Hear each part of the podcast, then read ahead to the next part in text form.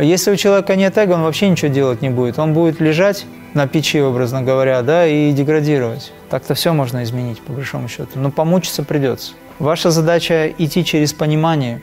Вы должны полюбить то, чем вы занимаетесь. Боевое искусство – это хорошая философия. Если, конечно, учитель не инструктор. И все, что тебя отвлекает от воспитания детей, к примеру, да, ты этим жертвуешь. Оставляешь только крия-йогу и все.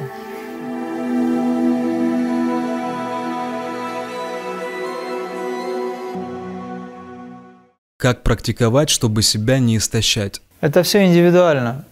Допустим, если рассматривать ваш случай, то в данном случае вы себя заставляете, может быть, это неплохо, но вы себя изнуряете. Ваша задача идти через понимание. Вы должны полюбить то, чем вы занимаетесь. Если вы просто не любите это, но знаете, что это важно, то тогда вы себя заставляя, должны выйти на уровень ментального понимания, что это важно действительно, вы должны поверить в то, что это важно. А когда вы, допустим, просто знаете о том, что это необходимо, но вы не понимаете, чем занимаетесь, ваш ум в ступор входит. Вы его начинаете угнетать, и тогда, конечно, вы устаете. Поэтому в этой ситуации, если человек попал в такую ситуацию, допустим, не вы, но кто-то, ему нужно просто делать однодневный перерыв. Неделю заниматься, а, допустим, суббота-воскресенье – день отрыва по полной программе. Ну, без крайности, конечно. Самое первое, что нужно делать – высыпаться в вашей ситуации. Высыпаться. Пусть это будет 8-9 часов даже – Дайте себе отдых. Потом встанете со свежей головой, займитесь практикой. Если тяжело, сядьте на 5 минут, скажите, я не буду заниматься, я просто посижу, ничего не буду делать. Вот на зло себе. На зло мужу сяду в лужу. Просто вот ничего не буду делать. Села, сижу, ничего не делаю, просто в божественный сосуд зашла, ничего не делаю вообще. Сижу. Ну а что здесь такого сложного? Я просто сижу, ничего не делаю. Все. Дальше дай, думаю, пранаяму немножко. Так, дыхание же есть заодно. Раз дышится, так что ж не сделать? Куда инвестировать энергию после практик? Сохраните его пока внутри себя. Его не нужно никуда отдавать. Это необходимо для того, чтобы вы эту энергию трансформировав, упаковали, образно говоря, в ваш духовный э, центр. Потом будет очень много возможностей, куда ее направить. Сейчас этого не нужно делать. Спорт развивает эго у детей? Ну да. Конечно. И это важно. Эго – это тот инструмент, которым они в жизни руководствуются. Если у человека нет эго, он вообще ничего делать не будет. Он будет лежать на печи, образно говоря, да, и деградировать. Поэтому уничтожать эго неправильно. Его надо под контроль взять, трансформировать и направить на божественное. И наступит момент, когда это эго полностью исчезнет благодаря духовному развитию. Если ребенок без эго, он будет самым, ну, он изгоем будет, образно говоря, в обществе. Над ним будут все смеяться, его будут обижать, а у него не будет даже эго ответить или постоять за себя. Это неправильно. Поэтому ребенка, да, надо тренировать, но его эго не должно быть агрессивным по отношению к миру. Это уже зависит от того, кто его воспитывает. Поэтому есть философия жизни, которая должна быть передана ребенку, благодаря которой он будет дальше развиваться – Существуют определенные постулаты. Ребенок хочет на боевые искусства. Боевые искусства – это хорошая философия. Если, конечно, извини, я перебил, но я понял, о чем вопрос. Если при условии, что учитель не инструктор, ну пусть будет даже инструктор, сейчас учителей нет особо, инструктор хотя бы какую-то часть этой философии пытается передать детям, а не просто там формально погонял их по залу, потренировал и все. Потому что боевые искусства, которые пришли нам с Китая, они на самом деле боевые искусства, которые были еще до того, как Китай появился. Это принципы э, вселенских законов, которые выражены как форма защиты, самозащиты, помощи миру, служения и так далее. Поэтому ребенок, которого вы воспитываете, должен воспитываться в ключе как раз-таки созидания и силу, которую он применяет. Он должен применять духовную силу, как самозащиту или как помощь, защита кого-то, да, и сострадания. Вот эти принципы, они должны быть обязательно в нем заложены, потому что система убеждения, она закладывается первые годы жизни, А потом, когда вы его недовоспитали, вот это недовоспитание будет всю жизнь его сопровождать, ну, при условии, конечно, что он не практикует ничего такого, что вы сейчас делаете. Так-то все можно изменить, по большому счету. Но помучиться придется. Потому что привычки, которые заложены в детстве, очень тяжело уходят почему-то. Они из подсознания прям всплывают. Брат занимается космоэнергетикой. Он может работать со мной без моего согласия? Это категорически неправильно. Более того, я скажу, это кармически наказуемо. Я, например, тоже могу сейчас подсматривать за любым из вас, но мне это не интересно. Во-первых, у всех все одинаково. Ничего, ничего нового. Во-вторых, это неправильно с точки зрения этики. Абсолютно неверно. Это кармически наказуемо. Почему? Потому что вы без разрешения лезете не в свое дело. У человека есть своя жизнь. Когда мне говорят, вы мысли читаете, я их не читаю. Что там читать? Я книг не читаю, еще мысли буду читать. Зачем мне это нужно? Вот, поэтому вы ему скажите, что ты можешь это делать, если хочешь, но я тебе не даю разрешения на это. И все. Вот он должен задуматься. А если он будет продолжать, тогда его лишат этой возможности. Это первая часть этого балета. Вторая часть заключается в следующем, что космобиоэнергетика – это некая такая искусственно созданная э, методика, которая не подкреплена духовными э, принципами. И каналы, о которых они мечтают, к которым они подключаются, они понятия не имеют, что это за каналы. Одно только название там, допустим, там Будда Фарун – примеру, да, он не знает, кто этот канал создал, откуда этот канал идет, он тоже не знает. Ему просто сказали, что он из абсолюта идет. И если говорить о том, что, допустим, человеку что-то помогло, есть случаи, когда люди исцеляются, действительно. Это бывает тогда, когда человеку нужна была энергия, он получил определенную силу, но качество этой энергии, допустим, может быть совершенно другим. И здесь уже есть такое понятие в медицине, как отдаленные результаты. Поэтому если мы говорим о целительстве, то лучше всего использовать ту энергию, которой ты обладаешь. Вот, например, есть праническое целительство, где, ну или в китайской медицине есть, допустим, методы исцеления энергии, когда мастер или доктор обладает определенным качеством энергии ЦИ, и он эту энергию направляет. Здесь все понятно, потому что он берет эту энергию из пространства, она есть для нас – а когда люди подключаются к каким-то каналам, эти каналы из астрального плана созданы кем? Этот кто-то может быть не совсем духовным. Это может быть какой-то дух или демон или еще кто-то. Поэтому нужно знать, у кого вы берете энергию. Качество энергии, намерения и так далее. Энергия – это информационная составляющая. Что в этом есть? Я сейчас не говорю, что все очень плохо у всех. Я просто предупреждаю о том, что когда человек занимается, ему надо знать, чем он занимается. Зачастую это все вслепую происходит. Если я хочу, чтобы эго не реагировало по-старому. Когда ум спокоен, эго вообще нет. Если ум спокоен, эго тоже спокоен. Потому что эго – это реакция ума. Пять, пять органов чувств сформировано эго. Если ребенок сразу после рождения будет помещен в темную комнату, где он не будет видеть свет, не будет слышать ничего, она изолирована, и только периодически его будут кормить и дотрагиваться до него. Какие органы чувств у него будут работать? Вкус? Да. Все остальное может быть не развито. Ну, либо оно будет каким-то образом развиваться, потому что сама природа может компенсировать это все. То есть, допустим, ребенок не видит свет, но в темноте он начнет видеть хорошо, допустим, да, что-то как-то.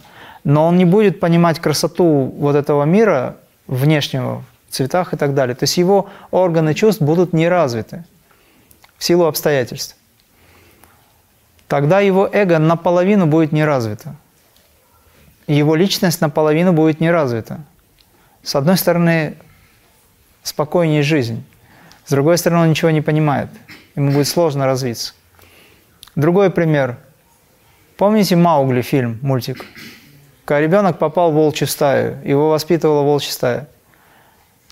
Говорят, что был такой случай, когда ребенка уронили, случайно потеряли, его воспитывали животные. Но когда его потом нашли, он ну, с малых лет оказался там, он уже не смог быть человеком. Потому что его система уже была сформирована, уже все. Когда ум спокоен, тогда эго тоже будет спокойно. Когда ум спокоен, начинает больше понимать, восприятие лучше. У ее бабушки ум спокоен, ей ничего не нужно, ей 91 год. Она уже прожила жизнь, она спокойна. И поэтому она в этом покое может принимать информацию. А ваш ум беспокоен, вы того хотите, этого хотите, здесь что-то как-то там. Э, ну, короче, он беспокоен, поэтому вы не можете понять истину. Она постоянно входит в вашу голову. Это истина или правильная информация, космическая информация, знания, о которых вы мечтаете, они постоянно здесь, внутри нас, они всплывают. Но из-за того, что ваша точка сборки находится на том, на этом, надо то, надо срочно чего-то куда-то, где-то, кого-то узнать, спросить, там система, здесь, новые там тренинги, одно, второе, третье, ты понимаешь, о чем я говорю? Вы не видите самого главного. И так жизнь проходит. Поэтому мастера говорят, перестаньте скакать, выберите себе веропрактику и двигайтесь. Определитесь, с чем, что вы хотите. Выберите одну мантру и начинайте с ней работать. Когда вы скачете от одной мантры к другой, вы ничего не получаете. Вы не успеваете, время просто тратите. Когда ум спокоен, тогда ты начнешь получать то, что ты хочешь. Поясните фразу «помогающие руки более священны, чем помогающие губы». Когда работа превращается в молитву, это высочайшая молитва – когда действие совершается как священное действие, это высочайшая молитва.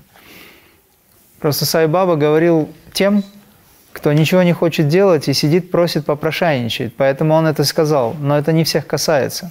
Есть огромное количество преданных Саи, которые находятся в служении, и они обязательно радуют Бога. А есть те люди, которые читают молитву, а у него у бедного уши вянут уже, он уже устал от этого всего. Читаю молитву, а думаю о более важных делах. Да, если, так, если такое чувство возникает, значит, ты понимаешь бессмысленность того, что ты делаешь. Это диссонирует. Совесть начинает пробуждаться, и ты говоришь, ладно, я встану, пойду что-то делать. Если молитва не идет, значит, она либо вам не подходит, либо вы неправильно молитесь. Ну, не искренне, образно говоря. Опять же, еще раз, молитва в действии – это крия. Мы совершаем действия, а некоторые говорят, а где здесь Бог? Где здесь любовь? Вы вот техники выполняете. Такой человек не понимает, что такое крия, что такое действие. Сайбаба все время говорит, действие важнее. Но когда мы сидим и практикуем, это же тоже действие. Это не обязательно, чтобы мы бегали куда-то. У нас есть действие в 42 криях и есть действие в обездвиженном состоянии. Потому что когда человек думает, подкрепляя ум эмоциями, это уже действие потому что карма начинает работать. Мы совершаем действия в мыслях.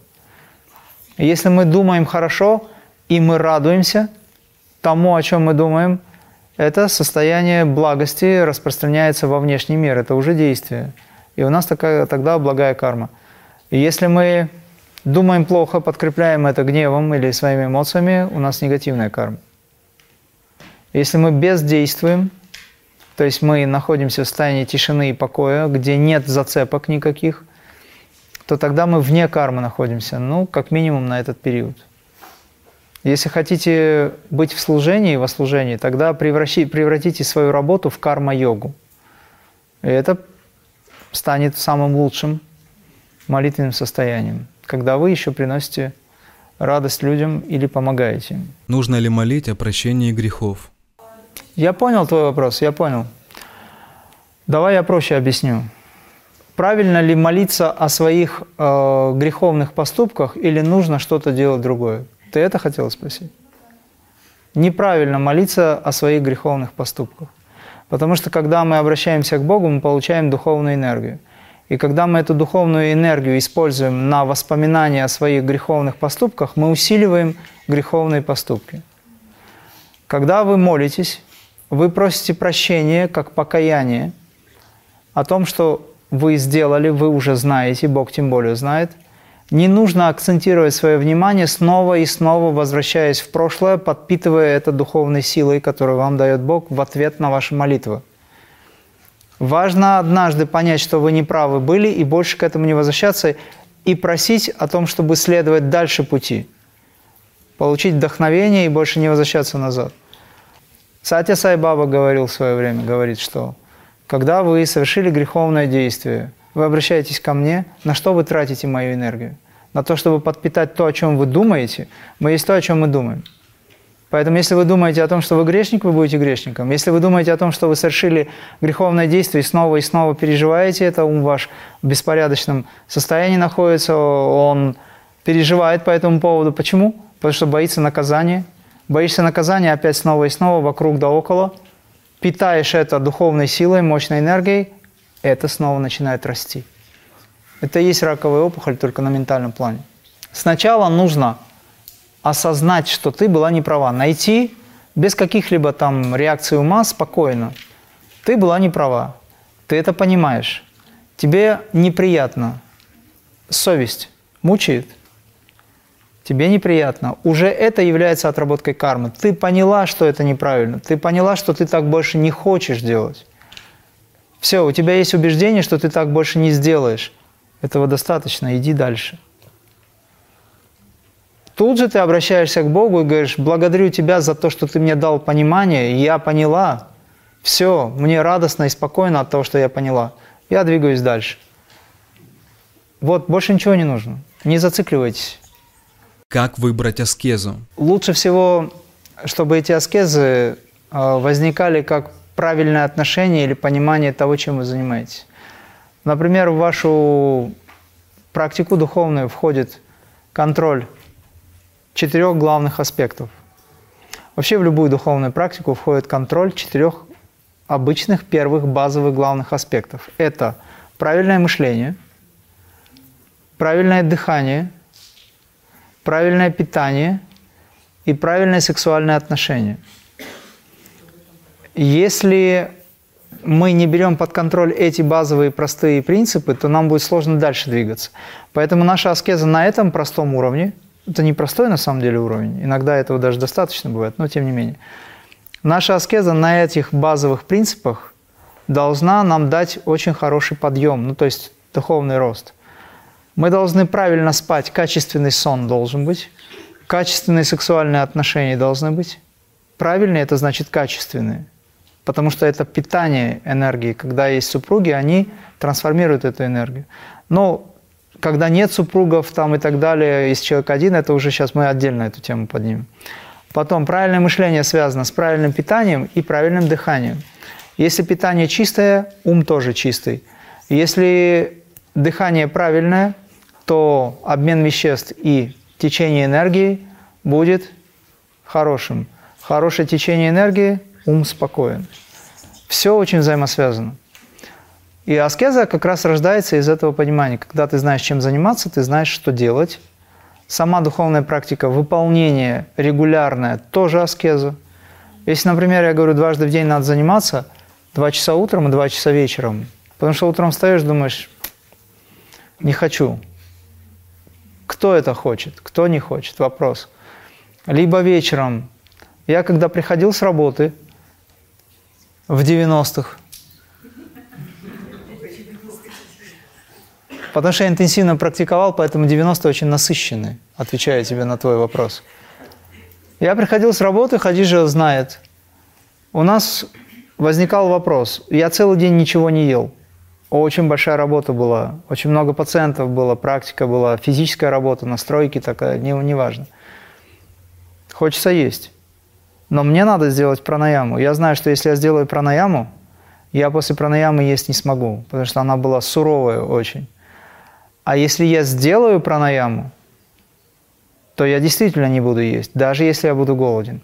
А если я поем, ну, есть же надо, а потом я пранаяму точно не смогу сделать, потому что она очень суровая. Там... И что делать? Нет. Поесть праны. Да, я делал так, что я, я сначала практиковал. А потом, когда была возможность, что-то перекусывал через какое-то время. Может, даже в ущерб там какому-то режиму, но это такая жизнь была. Поэтому в этом аскеза как раз и есть. У тебя сейчас аскеза – это твои дети. Ты мать, тебе важно, я сейчас в лице тебя всем остальным матерям говорю, тебе важно, чтобы твои дети правильно развивались. Поэтому аскеза заключается в том, что ты иногда жертвуешь своим личным, жертвуешь своим э, скажем, чем-то, к чему ты привязана, это материнская жертва, так скажем, потому что это безусловная любовь. И все, что тебя отвлекает от воспитания детей, к примеру, да, ты этим жертвуешь. Оставляешь только крия-йогу и все. Да, хорошо. Потому что это поможет и детям тоже. Я пойду. У вас завтра практика. Саграм.